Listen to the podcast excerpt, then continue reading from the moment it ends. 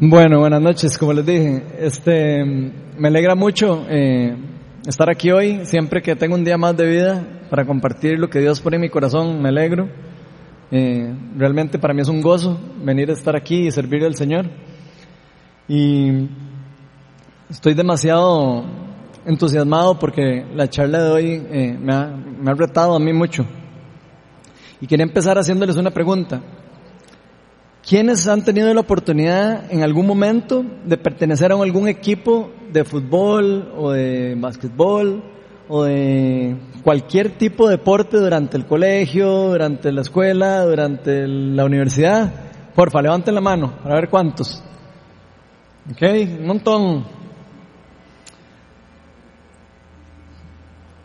Bueno, y yo me acuerdo sinceramente que cuando yo estaba eh, pequeño, cuando yo estaba en la escuela, eh, eh, específicamente en el angloamericana, a mí me encantaba el fútbol. Me encantaba, a mí me encantaba jugar fútbol, me, me, me gustaba salir en los recreos, me gustaba salir a, cada vez que se salía al recreo, todos salíamos, llegábamos todos sudados, nos hacíamos grupos de amigos. Y yo no sé si ustedes saben, me imagino que la mayoría que han estado, pero la mayoría han estado en deportes, saben cómo se escogen los equipos, ¿verdad? Normalmente los dos mejores personas empiezan a escoger, eh, eh, usted conmigo y usted conmigo y usted conmigo y ahí se va armando el equipo, ¿verdad? ¿Cierto o no? ¿Se acuerdan de eso? Bueno, prácticamente ahí lo que pasaba es que los dos mejores escogían hasta que, hasta que quedaban los últimos, que eran los más malos, ¿verdad? No sé si alguna vez experimentaron eso, pero yo sí. Y, y yo quiero decirles un secreto, yo siempre era los que quedaba de último, aunque ustedes no lo crean siempre era los que quedaban de último en las reparticiones. Y por supuesto que no, no quedaba de último porque jugaba como Leon Messi, Lionel Messi, ¿verdad? Quedaba de último porque era re malo jugando fútbol.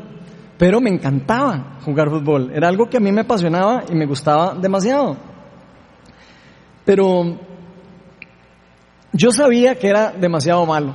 Y aún así, de, a mí me gustaba estar ahí en el equipo. Siempre me gustaba jugar. Y definitivamente el fútbol no, no era mi fuerte. Nunca lo fue, nunca fue mi fuerte. A mí en esa época me gustaban las artes marciales. Yo hacía eh, taekwondo, después más adelante me metía karate, o en otro, en otro ride, como dicen. Y recuerdo en esa época específicamente, cuando a mí me gustaba mucho el fútbol, que acababa de salir la película esa de Karate Kid. ¿Se acuerdan la película Karate Kid? La de Daniel San y el, y el señor Miyagi y todo eso. Bueno, yo sí me acuerdo y, y esa, pregunta, esa película era lindísima, a mí me encantaba. Pero ahora van a ver por qué les, por qué les cuento eso de la película. Porque yo recuerdo que un día en un recreo estaba yo jugando con mis amigos, eh, fútbol, ¿verdad? Y eh, me pusieron a mí de defensa, otra vez, como siempre, ¿verdad? De comer el más malo, me estaba para la defensa, usted no puede ir a jugar ahí porque Dios guarde. Entonces estaba yo jugando en la defensa, ¿verdad? Y estaba ahí, yo me cuadré, ¿verdad? Jugar como siempre. A mí me encantaba, yo corría por todo el lado y le ponía ganas, verdad. No era de los que me quedaba ahí, no era de los malos ahí que no hacía nada, no, yo, yo trataba y hacía todo lo que podía. Pero me acuerdo que un tiro, hacen un tiro, eh, yo estoy en la defensa, pero fuera del área, ¿verdad? Así como afuera del área eh, grande. Y veo que viene la bola, la, la, la cabecea un amigo, y entonces yo me paro aquí, ¿verdad? A recibir la bola, ¿verdad? puro karate kid, ¿verdad? Y yo aquí, y ¡jua! Le meto ese durísimo esa patadón a la bola y me voy para el suelo y yo nada más sentí que le pegué durísimo a la bola y yo dije, ya, eso es un, ya la saqué de la, del área, ¿verdad? Por supuesto. Y en ese momento, de ahí cuando eh, caigo al piso, no sé para dónde va la bola, y yo, de ahí, mínimo, la saqué del área o mínimo metí un gol, ¿verdad? Y suena, gol, y entonces me levanto yo todo feliz, ¿verdad?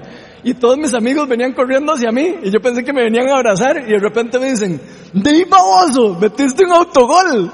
Y resulta que, de, yo subí tanto la pierna, así, lo como karate kid, y se fue para atrás la bola y me, y me globé al portero de como desde media cancha. Entonces, ese día, de ahí fue el día en el que yo hice un récord en la escuela. Fue el mejor autogol de toda, de toda la escuela.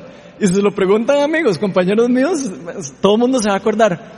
Y entonces a mí me, me ponían, me decían Daniel San y todo, porque yo era tan tieso jugando fútbol que de verdad levantaba las manos así, ellos me molestaban y decían que era como karate kid, como estaba metido en taekwondo y todo eso.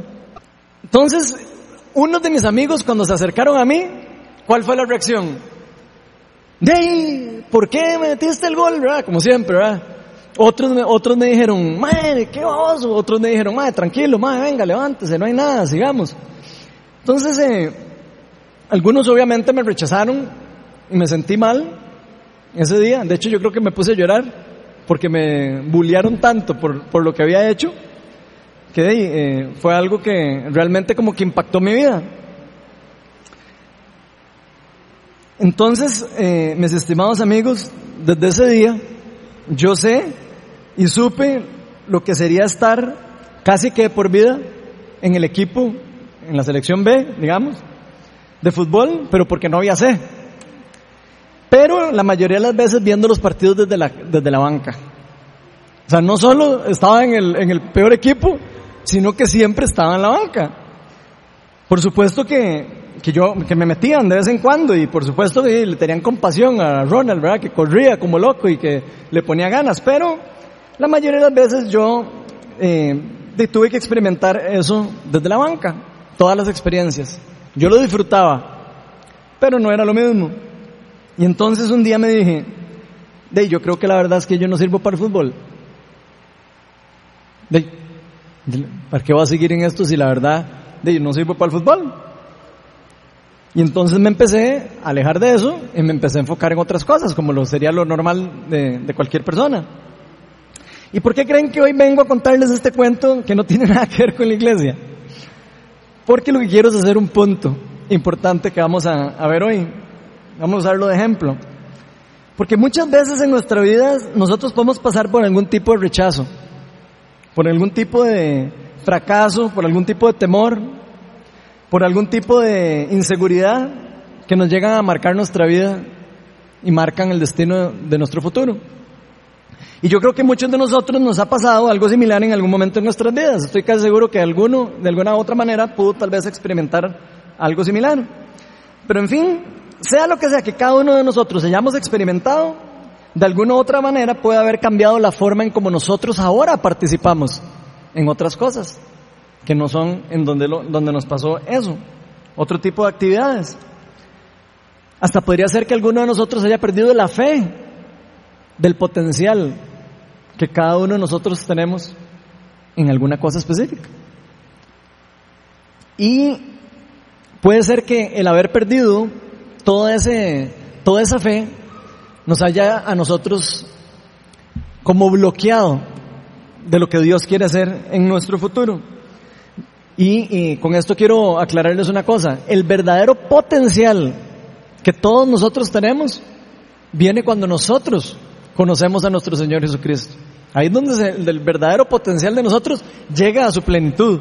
Nosotros podemos tener un potencial específico en la vida, porque Dios nos da habilidades naturales y espirituales.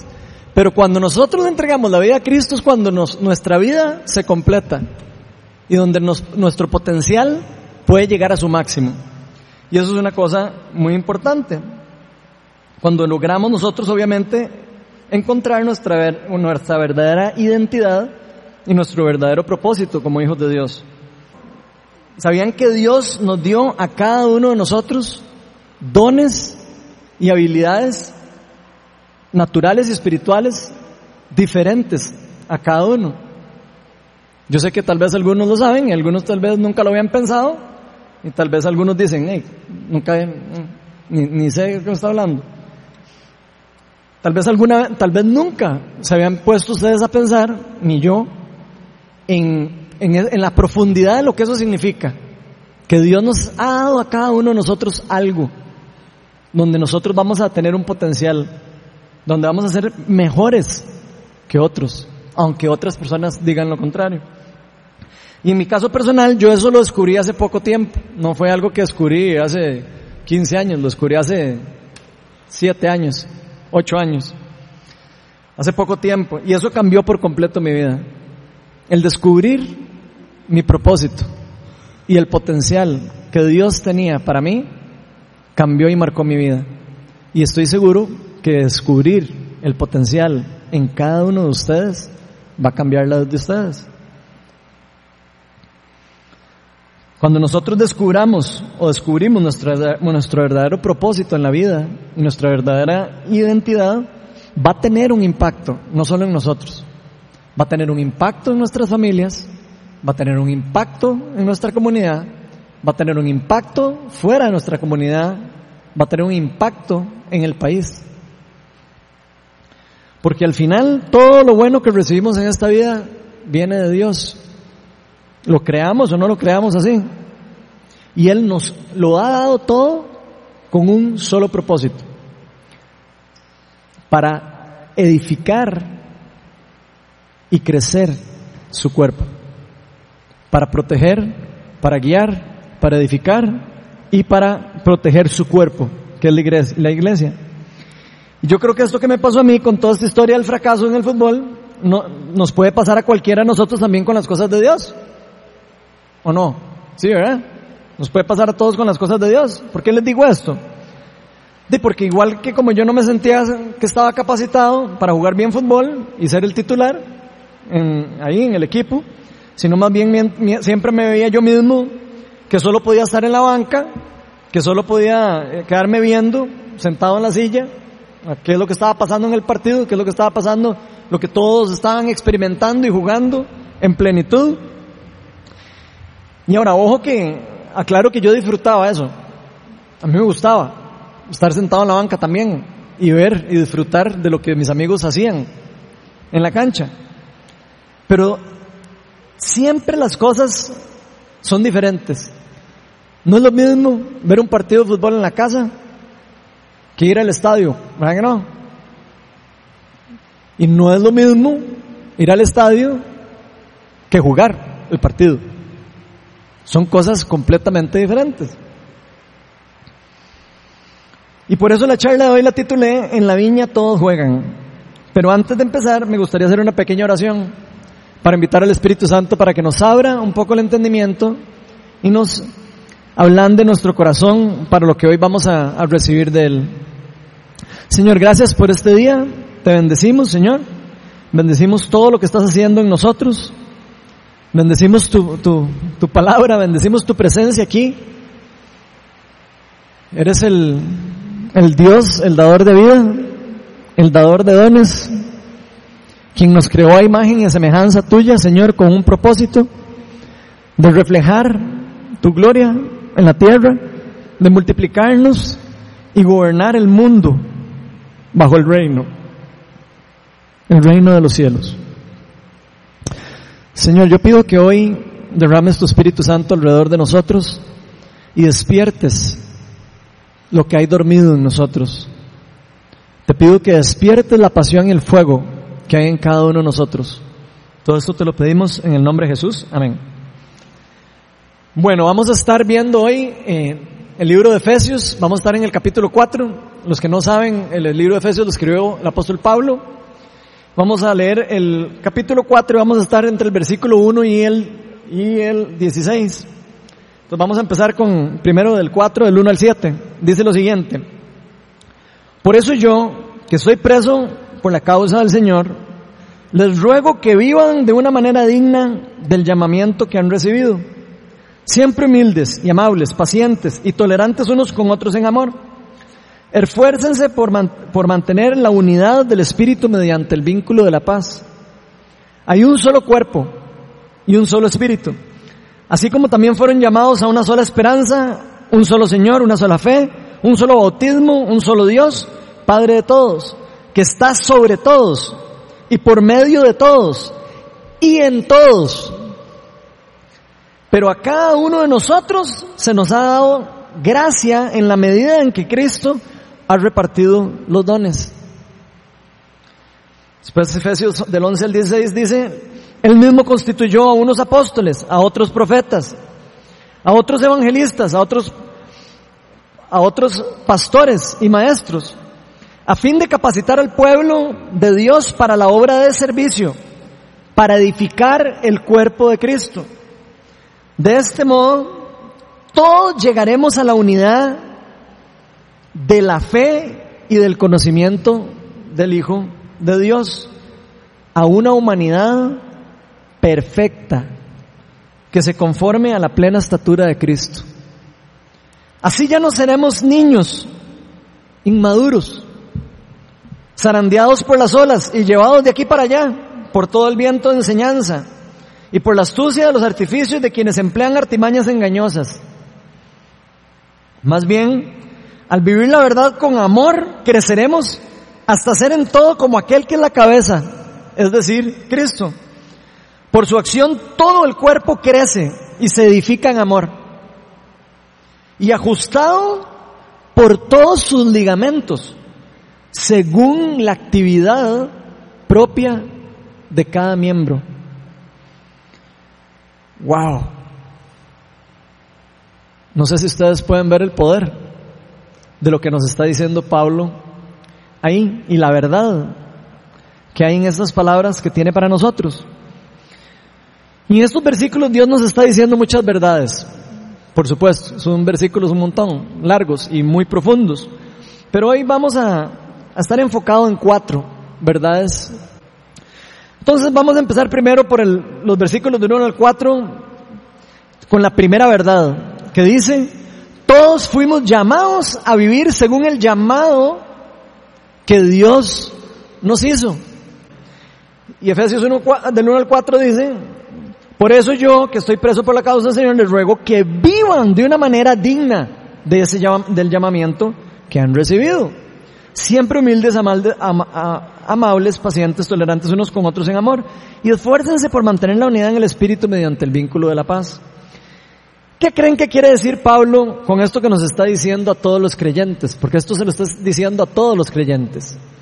Aquí él no le está hablando a los apóstoles ni le está hablando a, a los líderes, está hablando a los creyentes, en general, a toda la iglesia de Éfeso. Aquí Pablo nos está diciendo que Dios nos ha escogido a cada uno de nosotros como representantes del reino de Dios. Cada uno de nosotros representamos al reino de Dios en este mundo. Y al mismo tiempo nos reta, Pablo obviamente, empoderado por el Espíritu Santo, y nos desafía a que vivamos una vida digna, según este llamado que recibimos de parte de Dios, y que nos esforcemos en mantenernos unidos por medio del vínculo del amor y de la paz. Y muchas personas leen esto y dicen, ay, qué lindo Pablo, qué lindo que escribe. Muchos de nosotros lo leemos y decimos, ay, qué lindo suena, qué chiva, qué bonito. Pero esto tiene un significado mucho más profundo de lo que superficialmente dicen esas palabras. Muchos de nosotros, por nuestros fracasos en nuestras vidas, por nuestros problemas, por nuestros errores que hemos cometido, no creemos que, que estas palabras aplican para nosotros. Muchos de nosotros leemos esas palabras y decimos, eso, eso no aplica para mí. Pero Dios tiene muy claro cómo somos nosotros y que muchas veces a nosotros nos cuesta seguir su llamado. Él sabe que somos a veces medio necios. Nos cuesta mucho seguir su llamado. Y yo creo que una de las principales causas por lo que nos cuesta seguir su llamado es porque creemos que para ser parte del pueblo de Dios tenemos que ser perfectos. Ahí es donde empieza lo primero. Creemos que necesitamos ser perfectos y que nunca nos podemos equivocar. Ese es nuestro pensamiento. Ah, no, es que yo no voy a participar en eso porque es que me da miedo, porque me equivoco. O me da miedo porque me van a rechazar. O porque yo no estoy preparado uy, no, eso, no es para mí porque no, no, Dios guarde. No me voy a equivocar. ¿Y qué va a pensar la gente de que me equivoque? Y aquí quiero aclarar una cosa. Que Dios nos haya llamado a todos a vivir una vida digna no quiere decir que no podemos y que no vamos a fallar en el proceso de nuestra edificación, en el proceso de nuestra construcción. Nosotros estamos en construcción, dicen esos versículos, que estamos cada vez asemejándonos más a la cabeza, que es nuestro Señor Jesucristo. Muchos nos cuesta creer eso porque creemos que vamos a fallar. Nos da miedo pasar por el, por el proceso de formación y transformación. De hecho, les aseguro que muchas veces vamos a fallar. Y yo eso se lo cuento siempre a todos. Yo a cada rato me equivoco. A cada rato. Y no me importa equivocarme. Porque yo sé que cada tiro que me equivoco, aprendo, corrijo y mejoro. Y así es como funciona el crecimiento cristiano también. No es que nos tocaron con una varita mágica y de repente nos convertimos en la princesa no sé qué y en el príncipe no sé cuál. Así no funciona. Es algo de conversión y de transformación interior que ocurre por medio de un proceso del Espíritu Santo en nuestro corazón. Y ojalá nosotros aquí en Viña podamos construir una comunidad en donde las personas no tengan miedo a hacer lo que Dios les ha puesto en el corazón hacer. Ojalá que esta comunidad no llegue a ser una comunidad donde la gente diga, yo sé que tengo este don o yo tengo esta facilidad, pero me da miedo usarlo. A poner sus debilidades al descubierto y que todos seamos humildes para poder ser transformados y cambiados y discipulados y enseñados por el poder del Espíritu Santo. Porque nadie en este mundo es perfecto, solo Cristo. Nadie está libre de error. Nadie está libre de error. Y por eso mismo tenemos que ser compasivos y humildes, como nos están diciendo ahí, y aceptar que otras personas se equivocan en el proceso. Porque nosotros también nos vamos a equivocar. Más bien ayudémonos unos a otros a ser corregidos y equipados, a ser discipulados. Seamos humildes y aprendamos. Aprender de nuestros errores y a crecer. Es la única forma de crecer. Nadie aprende de la noche a la mañana. Nadie crece espiritualmente de la noche a la mañana. Tiene un renacer espiritual, pero el crecimiento espiritual es otra cosa. La santificación es algo muy diferente. Es un proceso. Y es un proceso donde nosotros tenemos que ser activos, tenemos que buscarlo. Y tenemos que tener la convicción de querer y pedir todas las promesas que Dios nos da. En este pasaje se nos dice que en su llamado Dios nos llama a esforzarnos a mantener siempre unidos a todos nosotros, a todo su cuerpo, mediante el poder del Espíritu Santo. Y tratando de someternos, de mantenernos en paz los unos con los otros. Tenemos que entender que todos nosotros somos diferentes. Todos nosotros somos diferentes. Como yo oro, no es igual que como ora Andrei. Como yo oro, no es igual como ora Jerleni.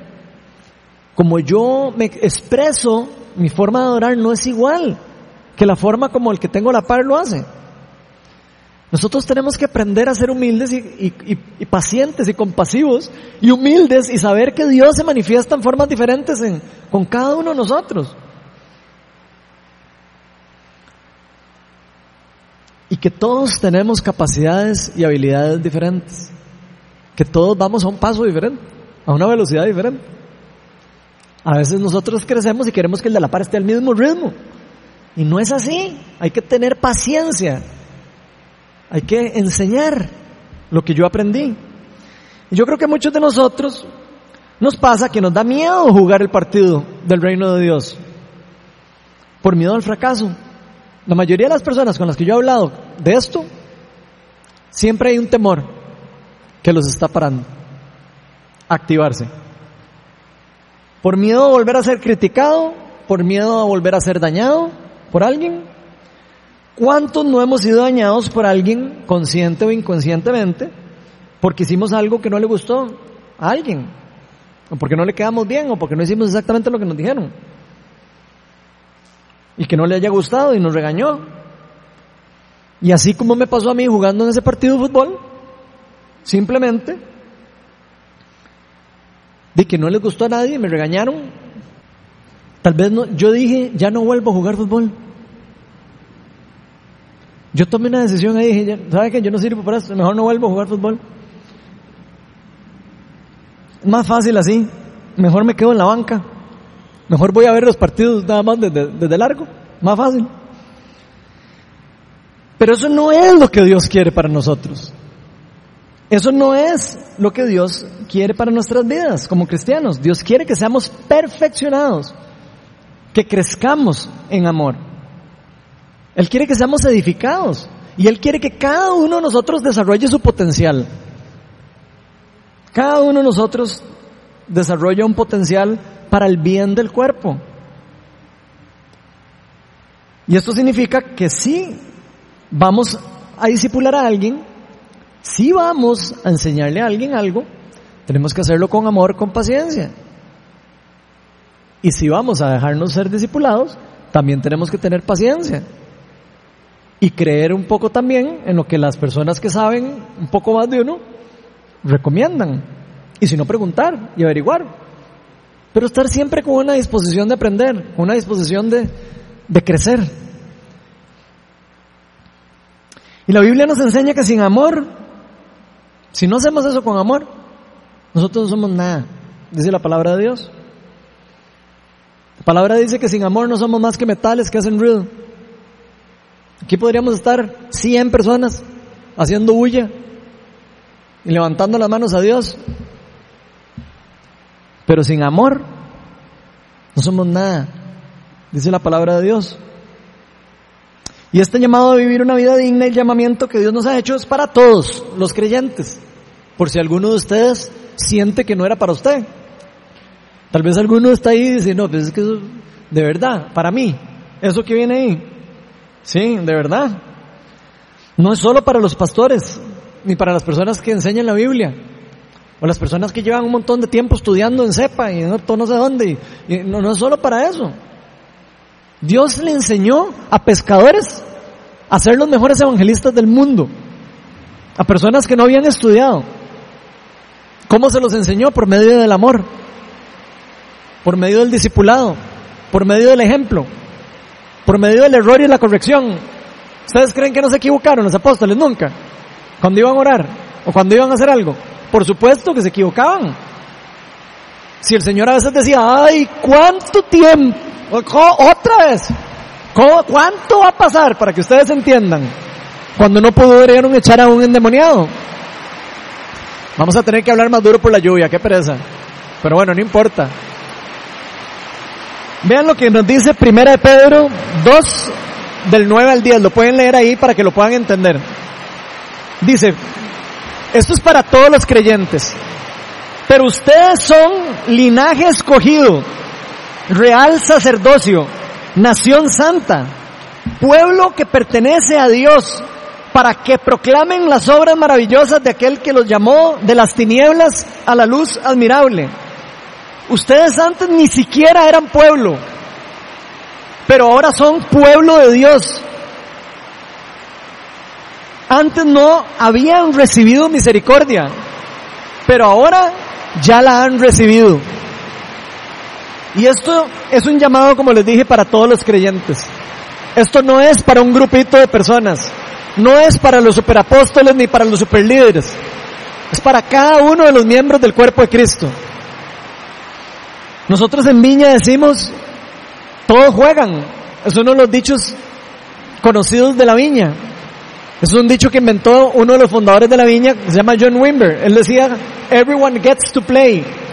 Todos tenemos que jugar. Todos somos parte del partido. Todos somos parte de lo que el reino, lo que está haciendo Dios en el reino, en la iglesia, afuera de la iglesia, en todo lugar donde estamos yendo. ¿Y por qué decimos en la viña todos juegan? Porque para los que no sabían en la Biblia, Dios varias veces compara su pueblo escogido con una viña. Y para los que no lo, nunca lo habían escuchado o, o visto, les voy a enseñar lo que dice Isaías 5, versículo 7. Dice, la viña del Señor Todopoderoso es el pueblo de Israel. Los hombres de Judá son su pueblo preferido. Y si todavía nos vamos más allá, porque eso es una de las pocas veces donde Dios compara a su pueblo escogido con una viña. Si nos vamos a los evangelios, que es algo más reciente, uno podría decir, bueno, esos son los profetas. Bueno, si nos vamos a los evangelios, vean lo que nos dice Jesús en Juan 15, 5. Yo soy la vid y ustedes son las ramas. El que, el que permanece en mí como yo en él dará mucho fruto. Separados de mí ustedes no pueden hacer nada. Y aquí Jesús nuevamente se está refiriendo a todo su pueblo, a toda la viña, donde Él nos está diciendo, de esa viña, de esa viña, yo soy la, la mata principal. De ese huerto, yo soy la vid, yo soy el tronco y la fuente de vida. Y ustedes son las ramas, todos. Y más adelante dice, el que no permanece en mí se seca. El que se aparta de mí se muere. Aquí Jesús no excluye a nadie. Así que todos y cada uno de nosotros formamos parte de esa viña, de la viña de Dios, por supuesto. Pero tenemos que saber y entender que pertenecemos y formamos parte de ella. Si nosotros no sabemos que nosotros pertenecemos y formamos parte de esa viña, no vamos a disfrutar y a vivir para lo que fuimos creados y diseñados.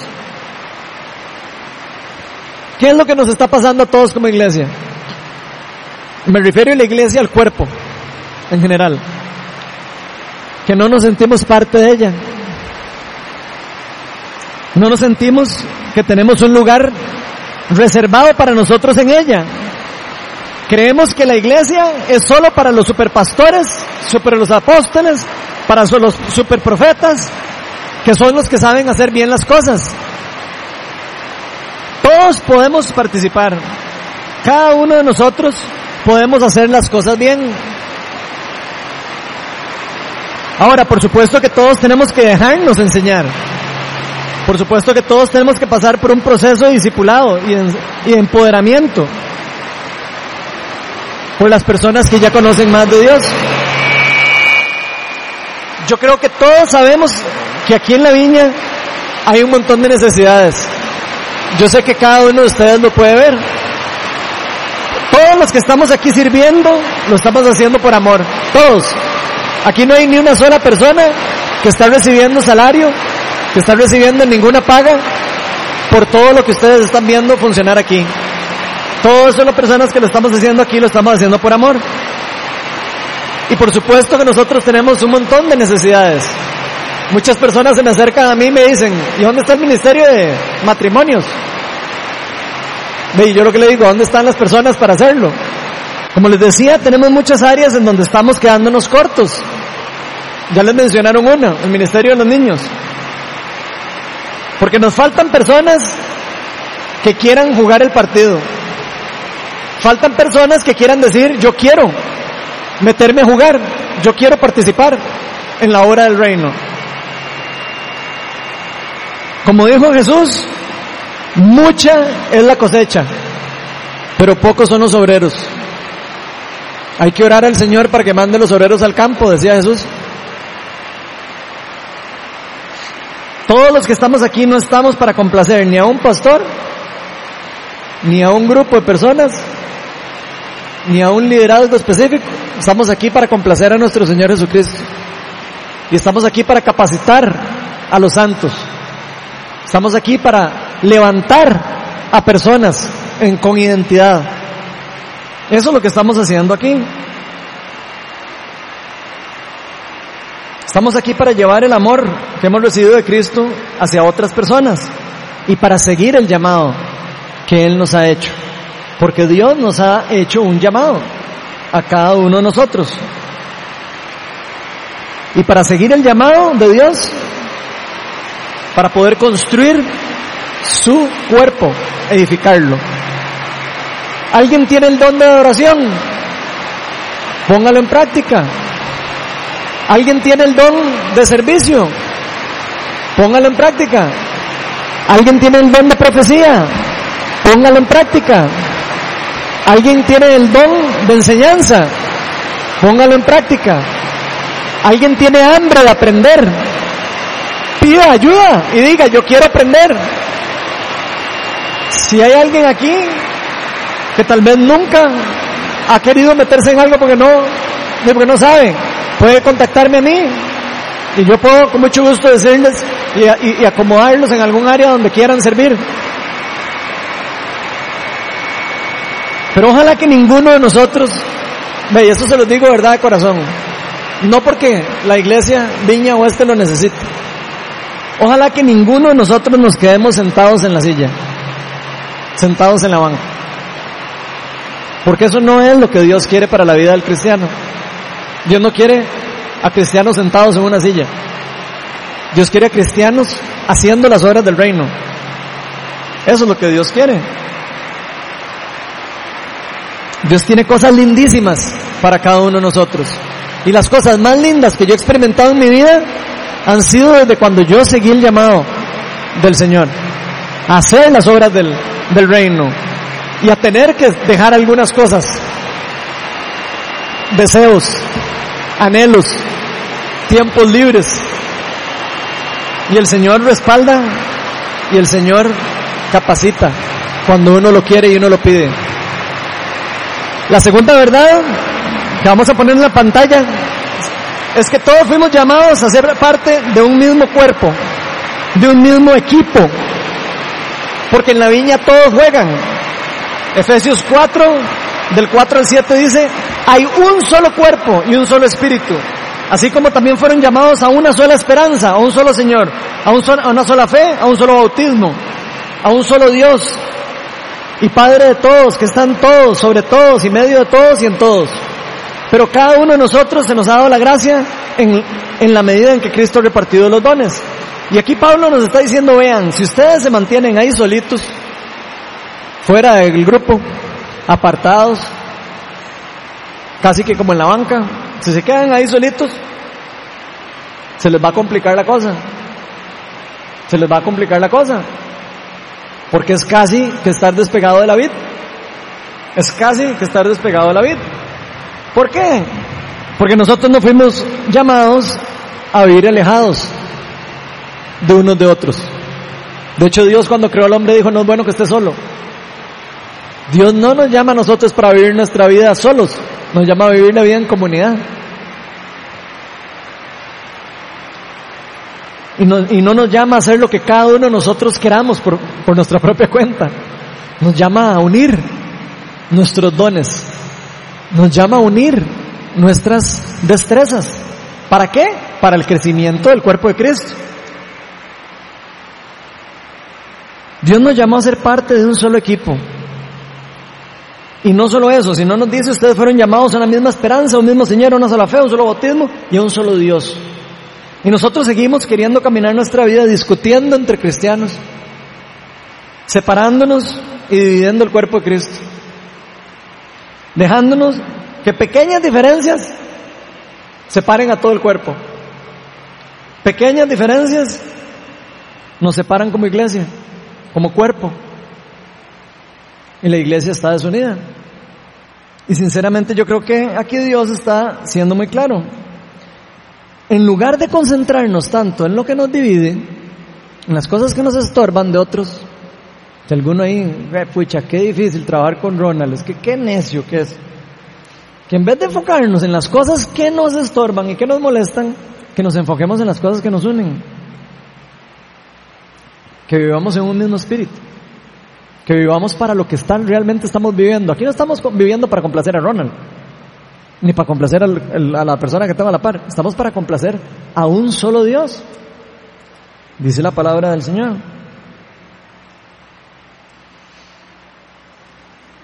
Así que todos fuimos llamados a jugar como un equipo siendo titulares en ese partido. No fuimos llamados a estar en la banca y a ver otras personas hacer las cosas, ni la obra de Dios. ¡Ay, qué lindo! El otro día contó Ronald que fue a orar por un muchacho y Dios lo sanó. Viera qué chiva. Lindísimo y gloria a Dios. Pero no les gustaría a ustedes venir a contar a ustedes aquí. Viera el otro día, fui a orar por una persona y Dios la sanó al frente mío. Para eso es que fuimos llamados. Para eso nos llamó el Señor y nos dio a nosotros, a cada uno de nosotros nos dio su espíritu. No nos lo dio para que estemos ahí sentados en la silla y que veamos lo que otra gente está haciendo con la obra de Dios. No fuimos llamados a estar en una banca. Como espectadores, escuchen bien esto que les voy a decir, como espectadores no vamos a conocer ni a experimentar el reino de Dios. Como espectadores no lo vamos a experimentar. Si queremos experimentar y vivir el reino de Dios, tenemos que vivirlo y actuar. No es una cuestión de palabras, es una cuestión de poder. Dice la palabra de Dios también. También este pasaje nos dice que todos tenemos un Dios omnipresente, que está sobre todos. Aquí está sobre todos, está en todo lugar, en todo, en todo momento.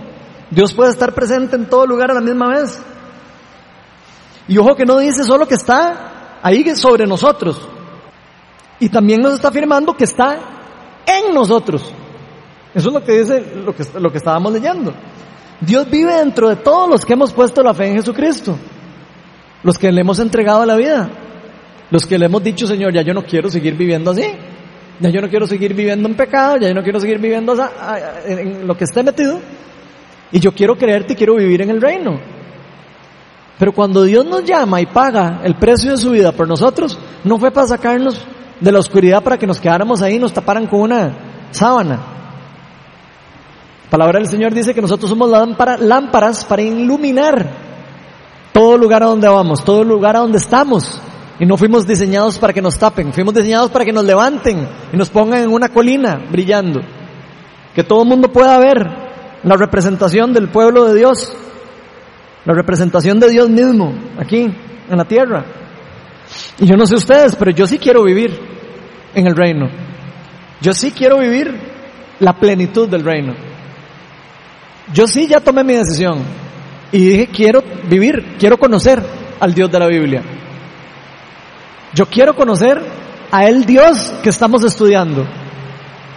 Porque una cosa es estudiar y otra cosa es practicar. Una cosa es ver y otra cosa es jugar. Y Dios nos está llamando a jugar. Eso es lo que Dios nos está llamando.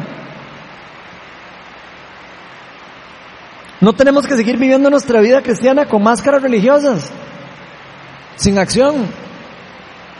La vida cristiana no es para decir, es que era que chiva, yo soy cristiano. Pues eso no es. La vida cristiana y el Dios derramó el Espíritu Santo en la tierra para que nos diera poder y para que todos nosotros saliéramos empoderados. Por eso los manda y les dice, no salgan de Jerusalén hasta que reciban el poder de Dios, porque lo van a necesitar.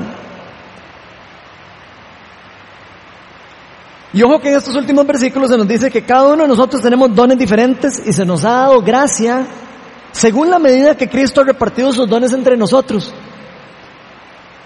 Dios nos ha dado gracia según la repartición de esos dones que nos ha dado. Y ustedes podrían decir, ah, pues que a mí no me ha dado don. O no, más de uno se lo aseguro que aquí más de uno cree que no tiene ningún don. Entonces más de uno de ustedes leen eso y dicen, sí, pero eso no es para mí, porque yo no tengo don. Y la palabra de Dios dice que el don más importante es el don del Espíritu Santo. Y cuando le preguntaron a Pablo, ¿cómo hago para recibir eso? Le dijo, arrepiéntase de sus pecados y entregue la vida al Señor. Así que todos los que le entregaron la vida a Jesús reciben el poder del Espíritu Santo. La pregunta es si lo estamos usando, si estamos ejercitando lo que Dios nos ha dado. Ustedes sabían que Dios le da dones espirituales a quienes se los piden. Dios es un caballero. Dios nunca le da un don a alguien que no se lo pide o que no lo quiere. Así como no le da la salvación al que no la pide. Así, de igual. Una persona que no quiere un don, Dios no se lo da. Si no lo quiere. Por eso el Señor dice, pidan y se les dará. toquen la puerta y se les abrirá.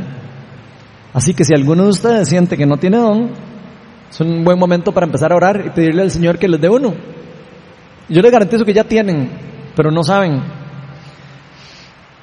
Bueno, yo creo que varios de nosotros sabemos que Dios ya nos dio, algunos no, otros ya, ya saben que Dios les dio un don. Algunos ya sabemos que hemos recibido un don de Dios o una habilidad específica, ya sea natural o espiritual. La pregunta es, ¿qué estamos haciendo nosotros con ese don? ¿Estamos enterrando el talento que Dios nos dio? Como la parábola de los talentos. Uy, no, qué miedo. Mejor entierro la plata en vez de reproducirla. ¿Se acuerdan de esa parábola? El muchacho le dio miedo porque Dios era un Dios muy exigente. Entonces le dio mi mejor la plata y el don que me dio mejor lo entierro. Y lo que el Señor le dice después es que no hizo bien, que no eso no lo hizo a él feliz. Y a los que agarraron el don y lo multiplicaron, les dijo siervos buenos. Han sido justos y por lo poco que les he dado, se les va a dar más. Así que cuando nosotros somos fieles en lo poco, Dios nos da más. Vamos a orar una vez por alguien, Dios empieza a dar el don. Empezamos a orar por sanidad por alguien, Dios empieza a mover el don. Pero ¿para qué nos va a dar un don si no lo usamos? ¿Para qué? Yo mucha gente oigo que dice, es que yo quiero el don de ese qué. Bueno, pero lo va a usar. Porque si lo, si, si lo está pidiendo es porque lo va a usar, si no, no. Entonces, yo creo que eso es importante, saber y reconocerlo, que Dios da esos dones, pero los da para una causa. Él no da los dones para que todo el mundo diga, ¡y es que Otto tiene ese don, que qué chuzo! No lo hace para eso. Dios da el don y los dones con el fin de ponerlos en práctica para edificar a los demás. No son para glorificarnos a nosotros mismos. De hecho, nada hago yo con un don si me lo dejo yo guardado. No hago nada. Estamos enterrando el talento porque nos da miedo al fracaso. ¿Qué irá a pensar las personas cuando yo ore y me equivoque? Ay, Dios mío. Y después va a caer un rayo porque sin querer dije una palabra que no tenía que decir orando. Así no funciona. Dios sabe nuestras debilidades. Dios sabe cómo somos nosotros. Y Dios sabe el corazón cuando una persona está orando. No necesita hacer una oración gigante para sanar. Algo tan simple como levántate y anda, como oraban ellos. Y nosotros hacemos unas bolas en la cabeza de que, cómo hago para orar y son puras mentiras de, de, Satanás para nosotros tenernos con miedo a no hacer las cosas. Y eso es un ejemplo, estoy hablando de un ejemplo pequeño. Aquí hay más de una persona, profeta, que estoy, les garantizo que no habla. Por miedo. Por miedo a lo que otra persona diga. Y le soy sincero, yo le tengo un temor reverente a Dios más que a las personas, por mucho. Por mucho. Y eso es para el bien de la comunidad, como les dije, que Dios da los dones.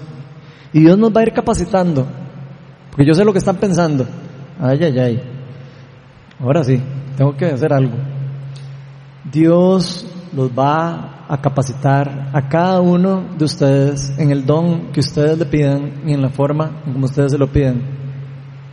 Ustedes quieren un don grande, Dios les va a dar un don grande. Quieren un don, un don pequeño, Dios les va a dar un don, un don pequeño. Pero se los va a dar con el fin de usarlo, no de guardarlo, de ponerlo en práctica.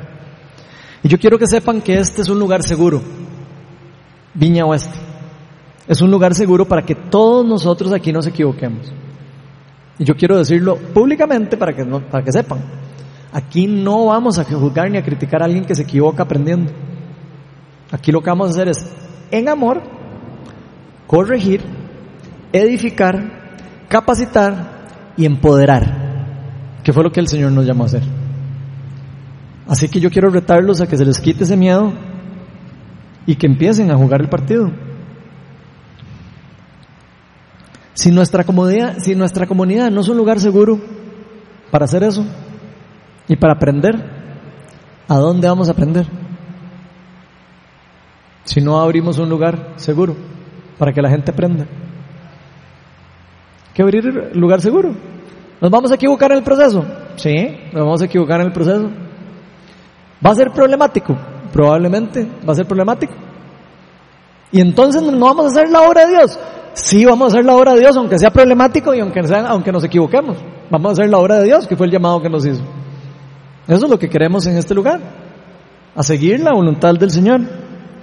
Y esas mentiritas de Satanás, de que, de que no servimos para nada, se pueden se quedar guardadas, esas sí se pueden quedar en la banca. Esas mentiras de Satanás. La tercera verdad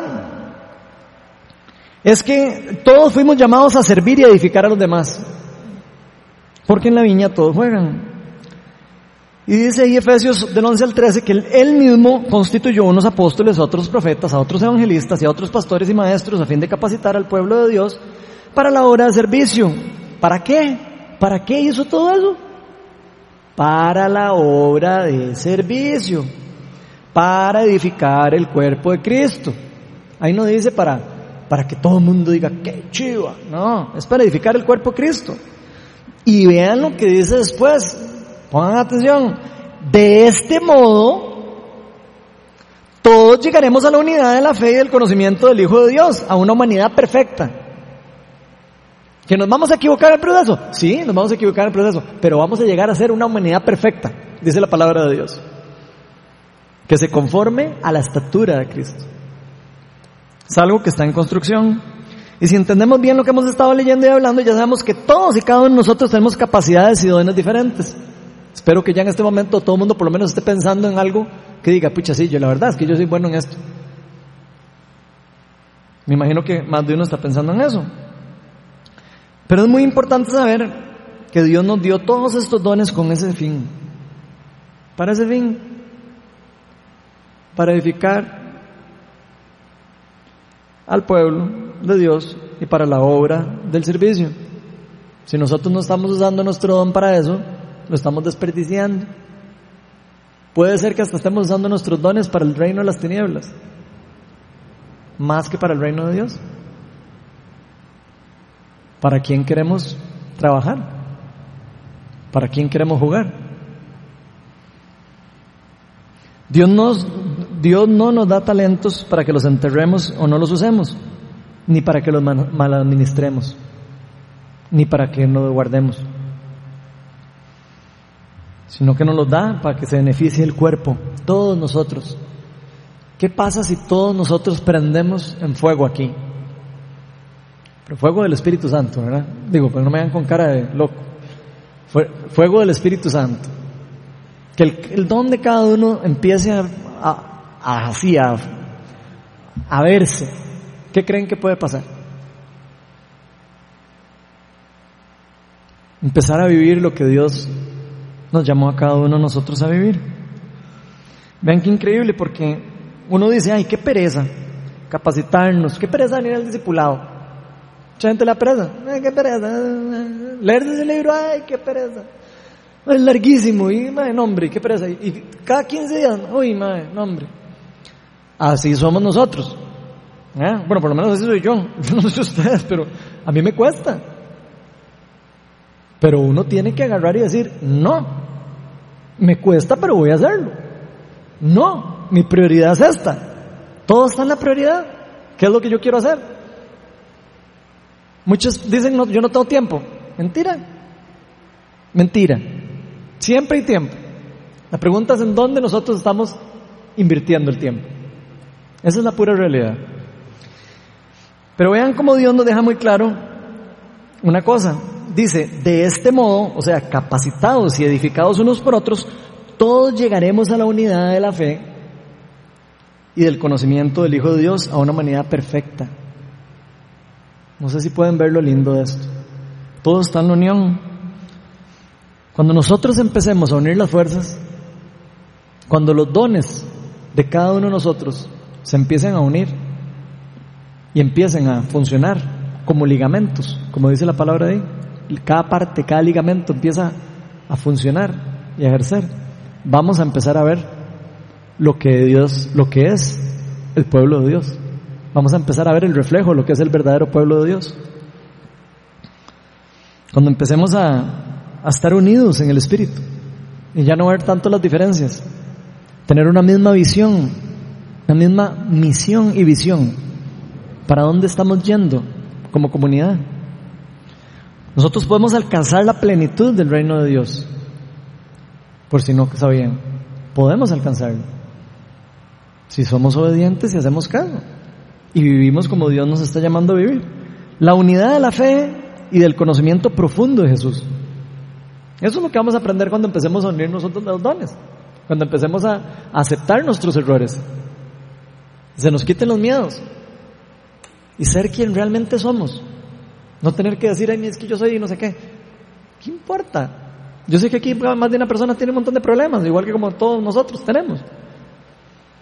Y aquí no estamos para juzgar a nadie, estamos para ayudarlos.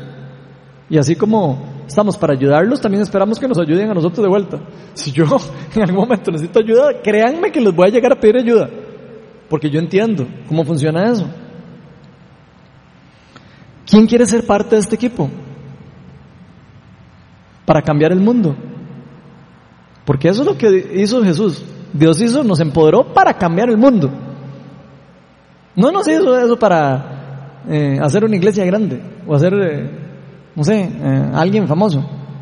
Dios nos llamó para cambiar el mundo. Y nos empoderó para cambiar el mundo, para cambiar nuestras familias, para cambiar todas las cosas que hay alrededor de nosotros. ¿Quién no quiere eso? ¿Quién no quiere eso? Muchos nos preguntamos todos los días, ¿por qué la sociedad está como está? Yo cada rato me lo pregunto, pero ¿por qué está tan terrible la cosa? Y la respuesta es muy simple, porque todos estamos haciendo lo que nos da la gana. Todos estamos haciendo por diferentes maneras, en diferentes formas. Ah, es que yo hago esto aquí porque a mí me gusta aquí. Todo el mundo anda haciendo lo que, lo que quiere hacer solo. Y uno solo no es lo mismo que un grupo de personas con una misma visión, con una misma visión. No es lo mismo. La palabra del Señor dice que el, ser humano, sin tener la presencia de Dios, estuvo a punto de alcanzar con la torre de Babel a Dios. ellos iban a alcanzar algo. Y Dios dijo, todo lo que se proponga el ser humano lo puede hacer, por eso voy a cambiar sus idiomas. Pero con el día de Pentecostés, Dios reunió y cambió, destruyó esa maldición de los idiomas. Y derramó el poder sobre nosotros unió, rompió con las barreras de los idiomas. Ahora ya los idiomas no son una, una barrera para que los hijos de Dios estén juntos y formen un equipo. ¿Quién quiere ser parte de este equipo para echar fuera la oscuridad y llenar el mundo con luz? Y ser el reflejo de Dios. Y expandir el reino de Dios alrededor de nosotros. En nuestras familias, en nuestros trabajos, en nuestras escuelas, que están siendo atacadas. En nuestros barrios, nuestras ciudades, en nuestro país. El país está en manos de los hijos de Dios. Pero no lo estamos agarrando, no, estamos, no, nos estamos, no lo queremos conquistar. Y el Señor nos dijo, vayan, multiplíquese y qué? En Génesis. Y gobiernen la tierra. ¿Estamos gobernando los cristianos la tierra? No. ¿Por qué? porque yo no puedo, no tengo tiempo. ¿Por qué? Yo no, yo no, yo no sirvo para eso. Esa es la respuesta de nosotros ante esa solicitud.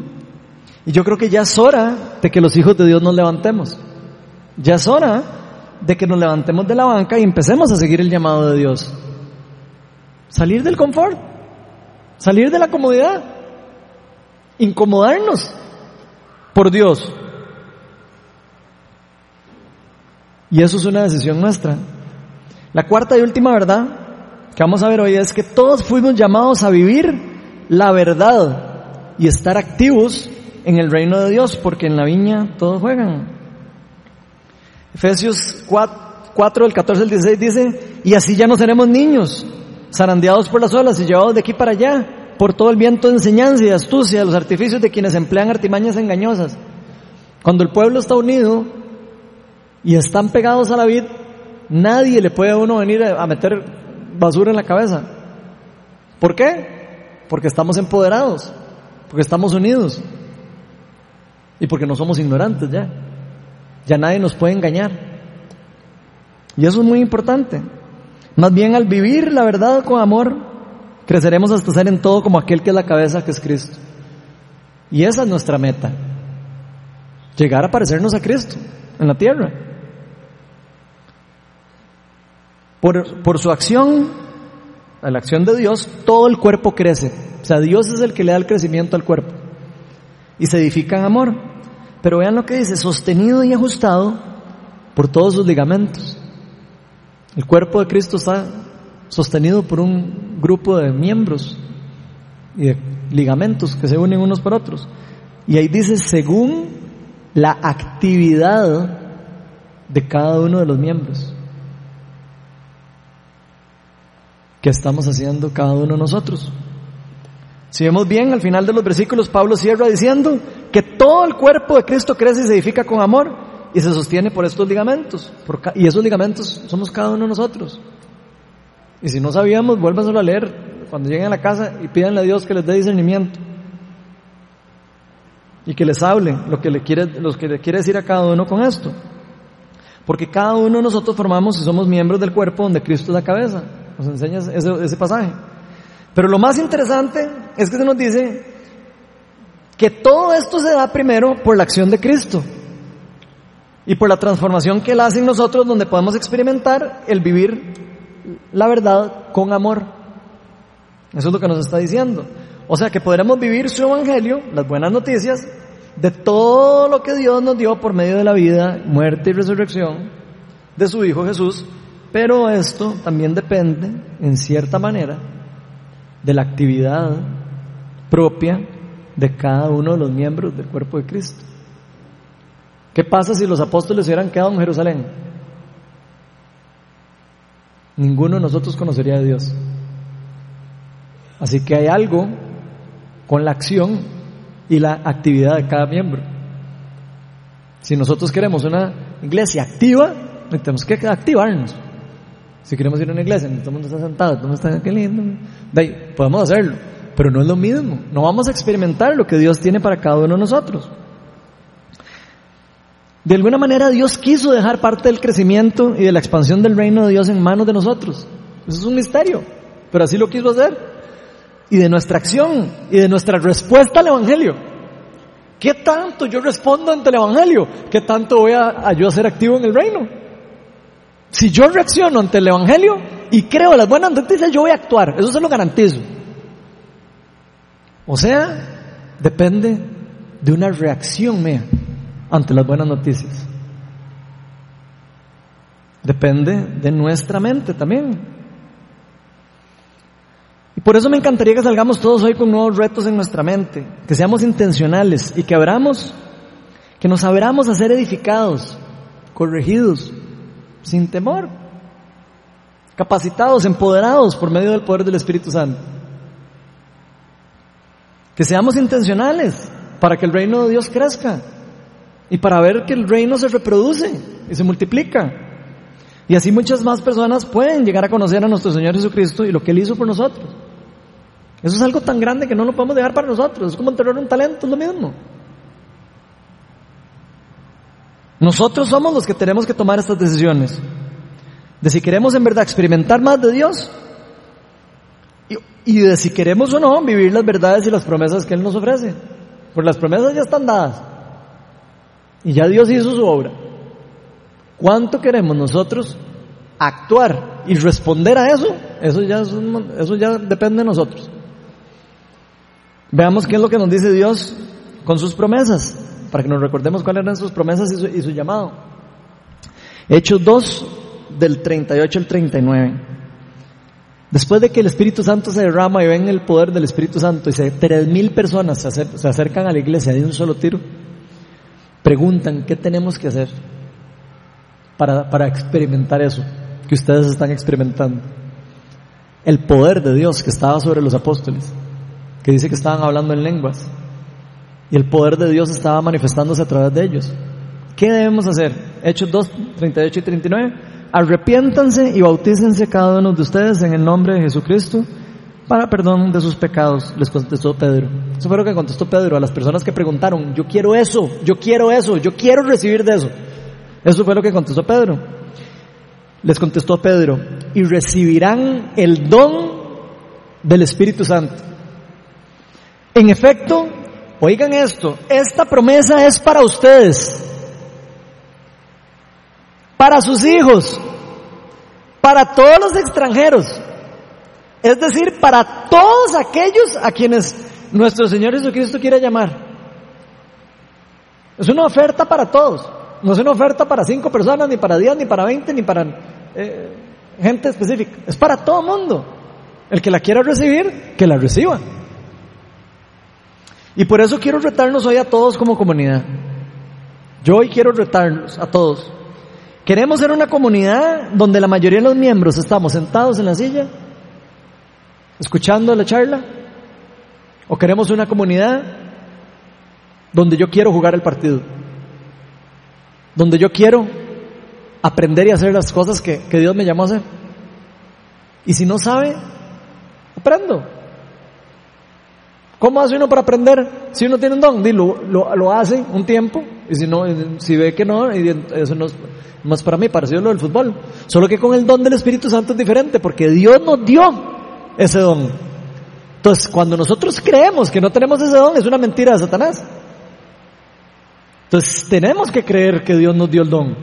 Tenemos que creer que Dios nos dio un propósito específico y ponerlo en práctica.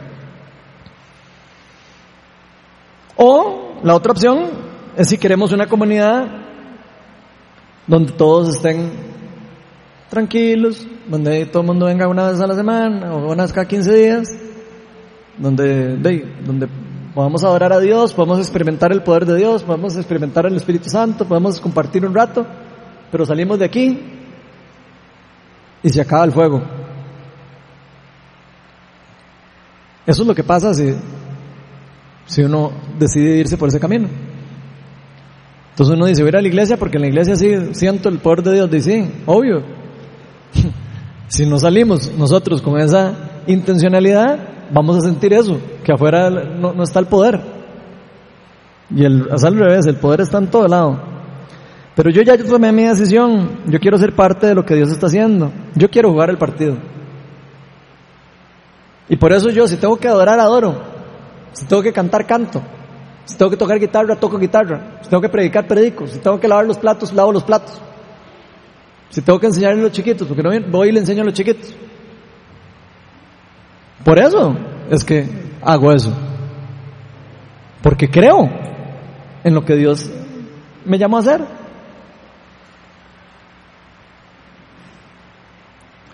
Porque yo estoy completamente convencido que en la viña del Señor todos juegan. Estoy completamente convencido. Todos podemos jugar. Para cerrar, hoy quiero terminar con unas preguntas y una pequeña reflexión para todos. ¿Cómo creen que podemos vivir el cristianismo desde la banca? ¿Cómo nos puede llegar a pasar eso a nosotros? Les voy a decir cómo. Eso nos pasa cuando venimos de vez en cuando a la iglesia a escuchar la charla, tal vez leemos de vez en cuando la palabra de Dios, pero nunca meditamos en ella, ni la ponemos en práctica, o nos esforzamos todo el día para no hacer lo malo y creemos que esa es la vida cristiana normal. Cuando nosotros nos creemos eso, es cuando pasa eso. O tal vez tenemos un don especial, pero lo enterramos por temor a ser criticados porque fuimos en alguna otra ocasión dañados por otra persona o dejamos que Satanás nos lo robe. Porque Satanás quiere robarse cada cosa que Dios nos ha dado a nosotros, por si no sabían. Porque Satanás viene a robar, a matar y a destruir todo lo que Dios nos da. Tal vez algunos de nosotros estamos llegado a creer que la vida cristiana en cierto momento es aburridísima y monótona. ¿Nunca les ha pasado eso? A mí sí. A mí me pasó durante tiempo atrás. ¿Y por qué digo monótona? Porque muchos podemos creer que ser cristiano se trata solo de hacer un gran esfuerzo para ser bueno.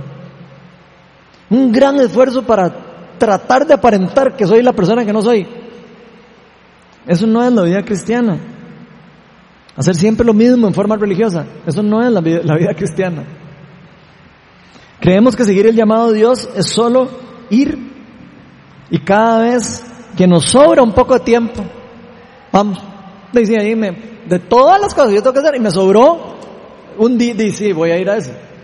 Cuando, creo, cuando funcionamos así, lo que vamos a experimentar es una iglesia así. Cuando creemos que el llamado de Dios es, solo un cuento, lo leemos y, no, no, no lo vivimos. Llegamos a creer esto esta vida que tengo cristiana, donde no hay poder, donde no hay sanidad, donde no hay nada, creemos que eso es la vida cristiana normal. Y esa es una gran, es más, es la, para mí es la peor mentira que el Satanás ha metido en el mundo. hacernos creer a nosotros eso, que esa es la vida normal. La vida del cristiano normal, léansela en Hechos de los Apóstoles. Esa es la, la vida normal del cristiano. Si no estamos viendo lo que estamos leyendo en el libro de Hechos de los Apóstoles, es porque no estamos jugando el partido, estamos sentados en la banca. Y es una decisión de nosotros. Dios quiere que todos y cada uno de nosotros pongamos la camisa de titulares y salgamos a jugar. Y metí el gol de autogol, no importa, me vuelvo a levantar. Y otros de la par, en vez de venir a decirle, ¡Ey, mozo! Como me dijeron a mí, ni más, en vez de, en vez de decirle eso, mira, la próxima vez, ¿por qué no hacemos esto? En amor. ¿Qué diferencia sería enseñar con amor? Cambia todo. Nuestra forma de aprender, nuestra forma de experimentar, todo cambia. Que aceptemos y recibamos nuestra nueva naturaleza y nuestra nueva nacionalidad en el reino. Ustedes sabían que ya tienen un pasaporte nuevo, una nueva nacionalidad. Nosotros somos ciudadanos del reino de Dios. Ciudadanos. ¿Saben lo que significa ciudadano? Cuando alguien es ciudadano americano, tiene derechos y deberes por ser ciudadano americano. Cuando es costarricense, tiene deberes y derechos de ser costarricense.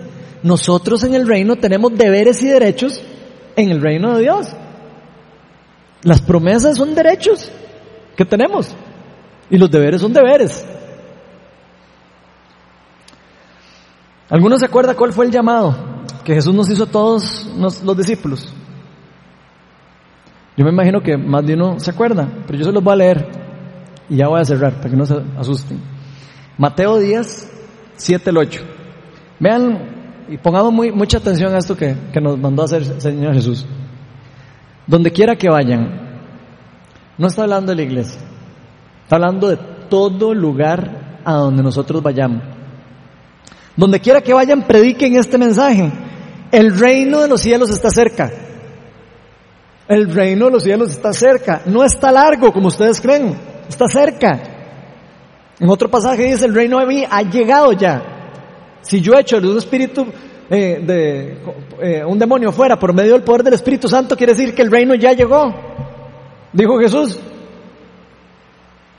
Entonces, donde quiera que vayan, prediquen este mensaje. El reino de los cielos está cerca. Y vean lo que nos dice.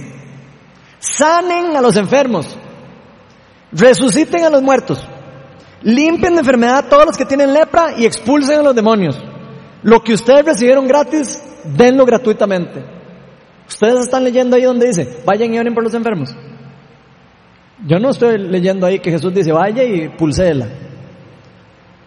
Jesús está dando una orden vayan y sanen a los enfermos. Y si nos está diciendo eso, es porque podemos hacerlo. Si no, no nos lo estaría diciendo. Jesús no miente. Y por eso dejó el Espíritu Santo con nosotros. Porque no somos nosotros los que hacemos eso. Es la obra del Padre en nosotros la quien lo hace. Entonces yo quiero que todos repitamos lo que voy a poner en la pantalla. Vamos a ver si, está de casualidad. Si lo lograron poner, los mensajillos que puse. Por favor, léalo todos en voz alta conmigo. Dios no nos llamó a orar por los enfermos, nos llamó a sanar a los enfermos. La siguiente. Dios no nos llamó a orar por los muertos, nos llamó a resucitar a los muertos. Dios no nos llamó a orar por los endemoniados, nos llamó para expulsar a los demonios y liberar a los cautivos y llevar el reino de Dios a todo lugar en el mundo. Y muchos de nosotros, por diferentes motivos, algunas veces justificadas, algunas veces no, vivimos nuestras vidas cristianas muy diferentes. En pocas palabras, puede ser que algunos de nosotros nos pasemos la mayor parte de nuestra vida cristiana en la banca, como les he estado contando. Yo pasé tiempillo en la banca. Pensamos equivocadamente que no somos útiles dentro del equipo y que nuestros dones o que los cupos son limitados. En el reino de Dios no hay cupos. En un partido de fútbol juegan 11 de un lado y 11 del otro. En el reino de los cielos no hay límite. No es que, ah, no, ya, ya se cubrió el número de personas que profetizan. Ya se cubrió el número de personas que sirven, entonces ya no se puede. No, no hay cupo. Porque cada uno tiene que estar haciendo lo que, lo que, lo que Dios lo llamó a hacer. Qué chiva eso cuando entendemos eso. Y Dios nos dio una orden muy clara. Y esa fue actuar. Yo no veo ningún eh, orden de Jesús diciendo, hey, vayan a tratar de... Todas son así. Juá, juá, vayan y hagan, vayan y, y esto. En este partido, todas y cada una de nuestras habilidades tienen un lugar especial. Todas y cada una de nuestras habilidades tienen un lugar especial y un propósito específico para edificar a los demás y edificar el cuerpo para edificar nuestra comunidad, para cambiar nuestra ciudad, para transformar nuestro país. El alcance del poder de Dios en la unidad de su pueblo no tiene límites. No tiene límites cuando los hijos de Dios se unen. Y yo creo que ya es hora de actuar. Ya es hora de ponernos la camisa de titular. Ya es hora de involucrarnos. Si por algún motivo hemos estado en la banca, ya es hora de incorporarnos de nuevo al partido y levantarnos. Ya es hora de poner nuestros dones en función de los demás. Ya es hora de meternos en la cancha sin tener miedo a fracasar. Y ya es hora de empezar a jugar. Vamos a ponernos de pie.